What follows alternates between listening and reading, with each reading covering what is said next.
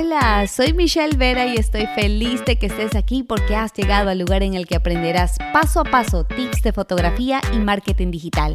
Así que agarra papel y lápiz y prepárate para elevar tu negocio al siguiente nivel. El día de hoy les voy a compartir cómo abandoné mi zona de confort y me lancé a hacer algo retador, algo difícil y créame que en mi familia fui la primera en crear un negocio.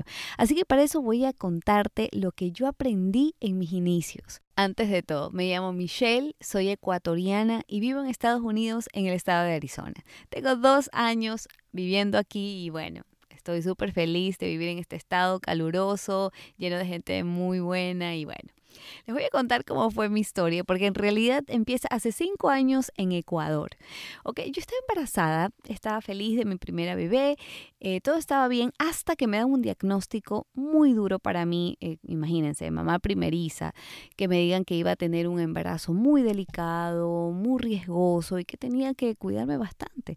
Yo en ese tiempo tenía un trabajo a tiempo completo y manejaba una marca. Yo también soy ingeniera en marketing, entonces, bueno, todo muy bien.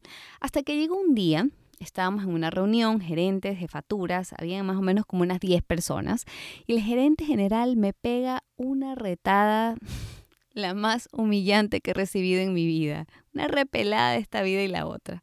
Luego de esa reunión yo me quedé pensando entre lágrimas y tristezas y todo, me quedé pensando si realmente esto es lo que yo quería pero como estaba con la cabeza caliente, no era un buen momento de análisis. Pasaron los días y recuerdo tanto que hubo un día que había sido un excelente día. Recuerdo que había tenido una presentación y me había ido súper bien, incluso me felicitaron, etc. Pero miren cómo es la vida y que yo pienso que siempre las decisiones o cuando tú analizas tienes que hacerlo con cabeza fría. Y así fue. Ese día yo me senté y dije si realmente esto era lo que yo quería para mí. Y me hice una pregunta dura, y digo dura porque no fue nada fácil contestarla. Y fue si realmente yo estaba siguiendo los pasos de otra persona. Y me di cuenta que sí, que me encantaba ver los logros que había logrado alguien que yo aún admiro, admiro muchísimo, pero lo que yo estaba haciendo era seguir los pasos de otra persona. Miren, en Ecuador todo empieza así, como asistente, después analista, después jefatura y luego gerente. Y mi sueño en esa época era ser gerente de marketing. Y, obviamente yo decía, bueno, estoy en el camino, estoy en el proceso, estoy ganando experiencia para en un futuro poder ser gerente. Eso es lo que yo creía. ¿Me hacía feliz? Sí, hasta cierto punto, pero en ese momento que yo me sentía mucho más responsable, tenía una bebé en mi vientre, entonces la historia era diferente, ya tenía más proyecciones, más sueños. Créanme que eso fue algo que, que ya es algo que no tiene explicación, pero estoy segura que si tú eres mamá me entiendes. La vida te cambia.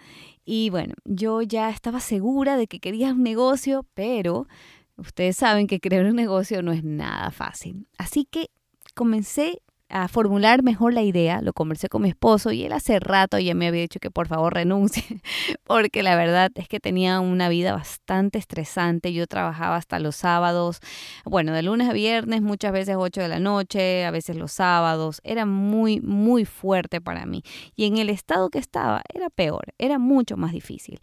Bueno, la cosa es que yo lo conversé con mi esposo, mi familia y todos muy de acuerdo.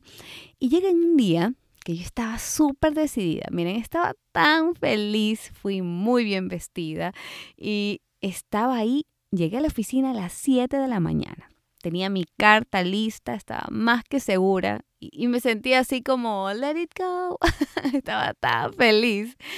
Y yo dije, bueno, llega él, y él ni se imaginaba. Yo con una sonrisa de oreja a oreja, estábamos conversando y de repente le digo, bueno, hasta hoy trabajo y le entrego la carta de renuncia y le explico todas las razones por las que yo tomé la decisión de obviamente renunciar.